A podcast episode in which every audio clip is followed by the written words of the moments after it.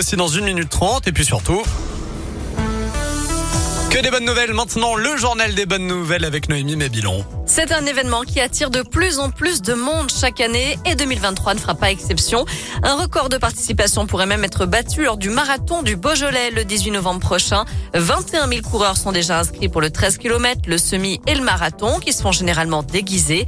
Des coureurs qui viennent de plus de 70 pays différents. Et pour les motiver, les organisateurs ont prévu 15 ravitaillements, 22 dégustations avec la fameuse avenue des crues près de la ligne d'arrivée. 1500 litres de vin seront à déguster avec modération bien sûr. Une bonne nouvelle pour les producteurs de noix de Grenoble face aux difficultés rencontrées cette année par les professionnels de la filière. Le ministère de l'Agriculture leur a promis qu'une aide exceptionnelle sera versée pour compenser les pertes de chiffre d'affaires. Une aide à destination des exploitations les plus touchées.